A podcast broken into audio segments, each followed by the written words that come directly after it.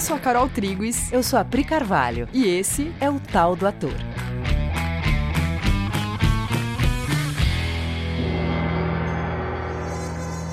E aí, galera? Oi, gente. Como vocês estão? Vocês estão bem? Galera, eu vou colocar uma perguntinha aqui só para começar a nossa conversa de hoje. Você está lidando com inseguranças em relação a algum job? Ou já lidou, ou lida? Medo, cabeça confusa? Calma, talvez o trabalho só não esteja pronto ainda. Então, a gente demora anos para sentir a sensação de estar tá dominando o nosso fazer. Ou seja, a gente passa bastante tempo estreando sem estar tá pronto de fato para estrear. E isso faz com que a gente se acostume com um frio na barriga que não é exatamente necessário. E passe, inclusive, a achar que trabalhar com um tanto de medo faz parte. Nesse episódio, a gente quer olhar para o aspecto mais básico desse medo, o mais ligado ao fazer, que é o fato de que talvez o seu trabalho não esteja pronto nesse momento. Então, vamos lá. O que é estar tá pronta? Quando eu posso dizer que eu estou pronta? A gente sabe que tem um tanto do trabalho que vai se aprontando durante a temporada, né? E isso é tanto inevitável quanto desejável. Por que inevitável? Bom, como o trabalho é vivo, quanto mais você fizer, mais você amadurece o trabalho. E tudo que você viveu na sua vida amadurece a visão daquele trabalho também. E por que desejável, né? Porque isso te estimula, né? Te faz crescer, te prepara para novos trabalhos. E no caso do teatro, quando você começa a fazer para uma plateia, a resposta da plateia vai gerar vários insights, né, pra gente. A gente, quando tá ali, a plateia responde, você descobre coisas sobre o espetáculo. E aí você entende melhor o próprio trabalho e faz ajustes. Em geral, depois de uns seis meses fazendo a mesma peça, você percebe o quanto na estreia a peça ainda não estava pronta.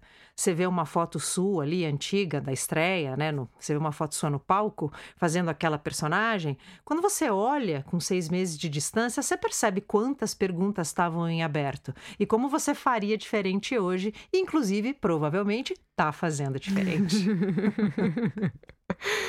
Então, é, estar pronto, a gente pode dizer então, que é você se sentindo confortável e no domínio do que é necessário para realizar a performance e fazer aquilo chegar nas pessoas. Confortável. Atentem para essa palavra. O que é essa sensação? Será que eu já senti isso em cena? Se você nunca sentiu isso em cena, talvez você tenha sentido em alguma outra atividade que você estava dominando e você pode usar isso como referência. Por exemplo, você estava, sei lá, cozinhando um prato que você faz super bem e que, inclusive, se acontecer algum imprevisto, você sabe lidar, né? É um prato que vai salsinha fresca e não tinha salsinha. E aí você sabe que tem um outro tempero ali na sua casa que vai funcionar, vai deixar gostoso igual. E aí você só sabe disso, você só sabe que esse outro tempero vai funcionar se você conhecer muito bem o prato. E conhecer muito bem sobre cozinha, né? Sim. Sim. Então, você está dominando aquilo ali, você tem uma liberdade de atuação ali naquele. Exatamente, assunto. com segurança, de boa. Sim. Né? Então, essa sensação que você localizou vai ter que estar no teu trabalho, em cima do palco, com plateia ou na frente da câmera. Por exemplo, no começo dessa pandemia, assim como um monte de gente, eu comecei a andar de bicicleta. Fazia aí uns, sei lá, 30 e poucos anos que eu não subia né, numa bicicleta. E ainda que a gente nunca esqueça, você perde bastante a prática. Então, o começo era sobre, meu Deus, eu preciso me equilibrar aqui sem cair. Então eu preferia ruas planas, dentro do bairro. Eu estava aprendendo de novo, eu estava dominando a atividade de andar de bicicleta, ganhando mais equilíbrio, ganhando agilidade, ficando íntima das trocas de marcha, sabendo o que fazer quando tem um buraco, sabendo me virar quando tem carro na rua. E então, nessa fase, eu vou preferir deixar tudo muito simples, fácil, né? Eu também vou cair, como realmente aconteceu, né? É uma fase de formação básica, tipo você na escola de teatro. Uhum. E depois tem eu já dominando andar de bicicleta, sem ter que pensar sobre as marchas, desviar de carro, buraco, com tudo isso já automatizado, só curtindo o caminho, lidando de boa com as demandas do caminho e curtindo o percurso, olhando as árvores, né? Curtindo, enfim, sem me preocupar. Uhum. E aí tem as, as demandas que são as demandas agora desse caminho, né? Que ah, ali tem uma subida, ou ali tem, um, tem mais ônibus Sim. na rua, né? E tem coisas que você tem que lidar ali na hora. Como, é verdade. Né? Como dirigir um carro também, né? Tem um momento que você estava se habilitando. Quem tem carta de motorista sabe que teve um momento que você estava se habilitando para fazer isso e você tinha que pensar em uma coisa de cada vez, né? Ficava aquela loucurinha na cabeça. A marcha, o espelho, onde acelera, onde freia. E tem você hoje com tudo isso automatizado. Mas mesmo você hoje, né, que está com tudo isso automatizado, se você tiver que pegar uma, uma estrada muito cheia de curvas perigosas, que está molhada, sei lá, você talvez fique apreensivo durante o caminho. Só que se você tiver que dirigir por essa estrada todos os dias por meses, também vai chegar uma hora que você conhece tão bem cada curva, cada pedacinho ali, que você vai se sentir pronto para dirigir nela seguro. Então, percebem? São dois níveis de pronto. Tem eu, como profissional, habilitado, dominando as coisas que o ator ou atriz tem que dominar, e tem eu pronto naquele trabalho específico. A gente está falando isso para deixar bem clara a sensação do pronto e para que cada um possa localizar onde você está em cada momento da trajetória profissional. E isso é importante porque isso deixa as coisas objetivas. Não deixa você usar as etapas, as dificuldades no processo de deixar uma coisa pronta para se criticar, achando que você tem um problema, quando na verdade você só não terminou ou não dominou um processo ainda. Tem uma primeira fase do pronto, que é um pronto sobre você enquanto profissional, né? Vamos falar dela um pouco. Tem coisas que você sabe fazer e coisas que você não sabe fazer, certo? Se me pedirem para subir no palco, cantar uma música, fazer um número de trapézio, tocar uma harpa, eu não estou pronta para fazer isso. Sei lá, se me pedirem para falar um texto clássico, antigo, shakespeariano, talvez eu possa não saber isso, não tá pronta para isso. Se me pedirem para fazer uma novela onde eu tenha que decorar 10 cenas por noite, talvez eu não esteja pronta para fazer isso. E talvez eu esteja pronta para isso tudo. É importante que você se localize, para você poder saber aonde você pode mexer, evoluir, aprender. Tipo, se eu aceitar um job que me demanda habilidades que eu não tenho prontas em mim, eu estou sabendo que isso vai demandar aprender a habilidade durante o job. Aí eu tenho que discernir se é uma habilidade que é possível desenvolver durante aquele job, para aquele job, ou não. A gente está falando de sinceridade consigo e com a profissão. Então, por exemplo, se você não é um cantor, você até segura a onda cantando, você sabe cantar, mas você não está super habilitado para isso. Não vai dar bom você mandar um vídeo de teste para um musical cantando bem uma música. Porque se você passar no teste, nos ensaios você não vai ter tempo de aprender a cantar, né? Você já tem que saber cantar e você vai estar tá lá para aprender as músicas que precisa aprender para aquele musical, né? As várias músicas que você vai ter que cantar interpretar, dançar, trocas de roupa, né? Tudo isso. E fazer isso por várias noites seguidas. Ah, mas eu quero muito fazer um musical. Tá, beleza. Então você tem que entender quais são as necessidades de um musical e se habilitar para isso, ou seja, ficar pronto. E tem um segundo nível de pronto que é você se habilitando profissionalmente e encarando aquele job específico, que tem necessidades específicas, que tem um tempo de maturação. Então, de novo, é importante você se localizar, porque um trabalho tem muitas etapas, que se você identificar, você navega por elas com tranquilidade e sabendo o que é devido em cada uma delas, aproveitando melhor o tempo que você tem. Um bom exemplo é a fase de leitura de mesa. Nessa etapa, todo mundo está descobrindo o material. Os atores estão todos numa fase de fazer contato com o texto, de descobrir a linguagem, entender a história, conhecer as personagens. Ninguém ainda sabe nada. A gente ainda não conhece os objetivos da história, das personagens, tudo é obscuro. Nessa etapa, querer ler bem, com inflexões perfeitas, por exemplo, é bobagem, é uma cobrança indevida para a etapa e que ainda te rouba o foco, que é o foco dessa etapa, que é de descobrir, fazer contato. O melhor, então, é ir deixando as coisas chegarem em você lentamente, impondo o menos possível, se colocando bem aberto para entender do que se trata o texto, para entender do que se trata cada cena, começar a conhecer a personagem e depois disso, aí sim começar a definir coisas de uma próxima etapa, como objetivos. E aí lá para frente, com texto decorado, jogando em cena com o parceiro, é que as inflexões naturalmente começam a vir. Nossa, dá um sossego, né? Ouvir isso.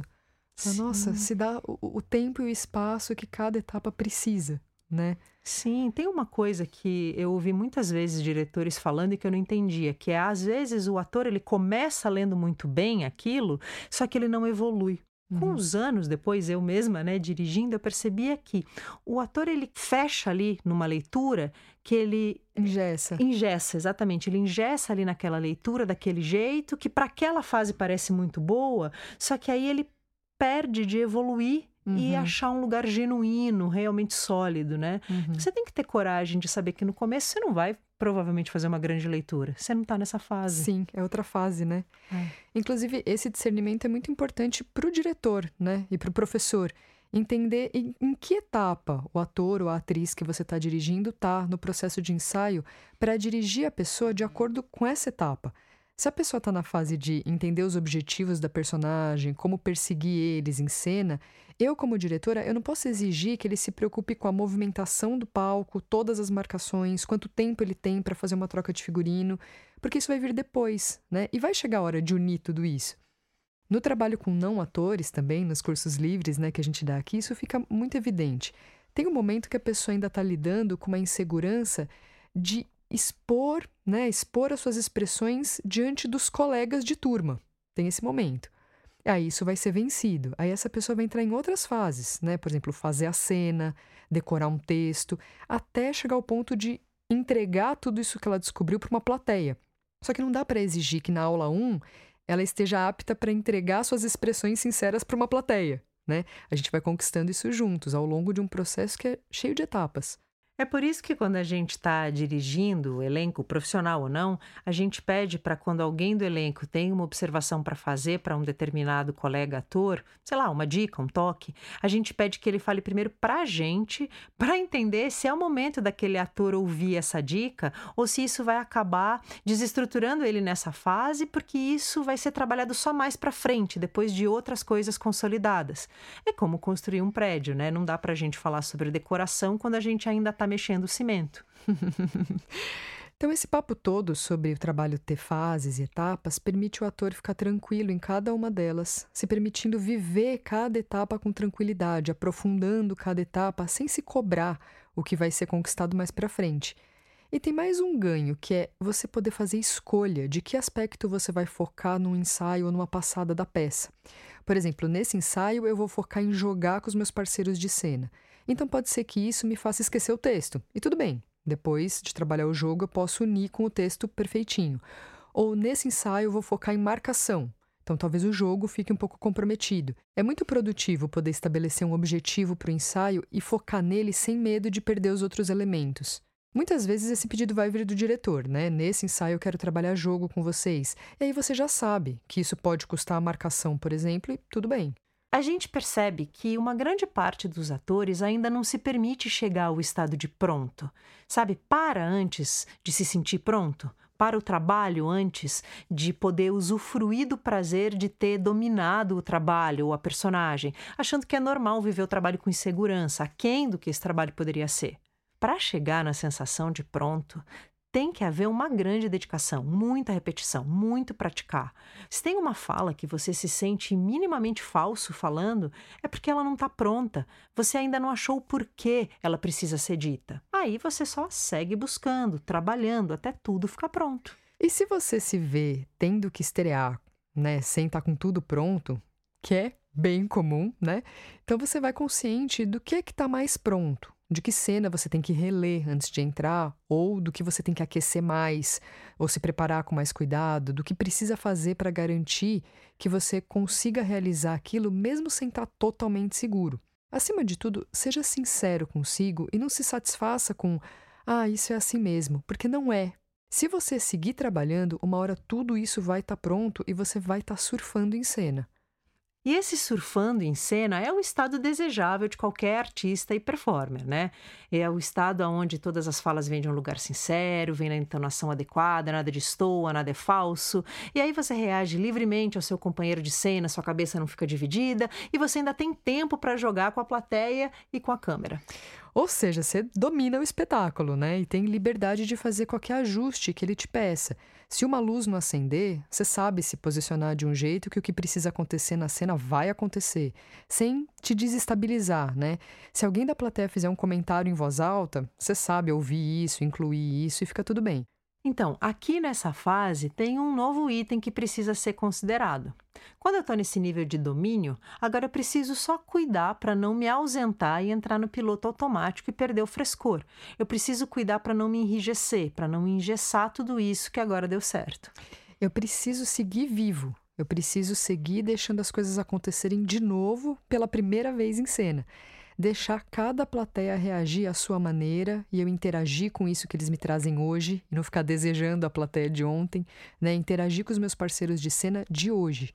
Como você faz isso? Bom, você então não se apoia no formato que você conquistou, você se apoia no caminho que você trilha. Por exemplo, numa determinada cena, a personagem tem que se emocionar muito ou chorar até. A pergunta é: como é que eu vou fazer para chorar toda vez? Essa pergunta ela só bota pressão no ato de chorar e isso vai garantir que você nunca chore. Olha, a personagem ela chora por conta de um caminho que ela percorre, um caminho cheio de premissas, obstáculos, objetivos, até chegar no momento do choro. É esse caminho que você repete. E aí, pavimentando esse caminho, deixando ele bem preciso, você vai ficando cada vez mais conectado com esse caminho, de maneira que você chega com facilidade nesse momento. Ou seja, o que você repete todos os dias é o caminho e não o resultado. Nossa, que legal. E aí é assim que uma interpretação se mantém viva, que você vive como se fosse a primeira vez uma coisa que você já sabe de trás para frente. Beleza, gente? Beleza, amores. Espero que tenha sido útil esse episódio. Sim. Inclusive, eu tenho um recadinho. Por né? favor, pra quem recadinho. quiser, quem quiser viver tudo isso que a gente fala aqui nos episódios, quem quiser viver isso na prática, experimentar, a gente vai abrir curso livre para adultos, crianças e adolescentes. No fim de julho, dia Sim. 24 de julho, começa uma nova turma de adultos. E aí tá tudo no nosso site, coexiste.com.br barra teatro. Fica ligado, vê os horários e vem 24 de julho de 2021. Yes, e vem viver essa coisa que a gente fica falando aqui, vem viver na prática. E se você é ator, tchan tchan tchan, estamos pensando em retomar o Bases. Aguardem. Sim, aguarde mais notícias. Beijo, gente. Beijo, amores. Tchau.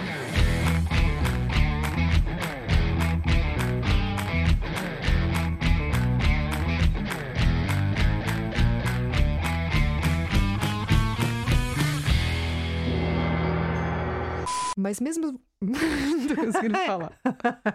Travou a boneca. Voltando.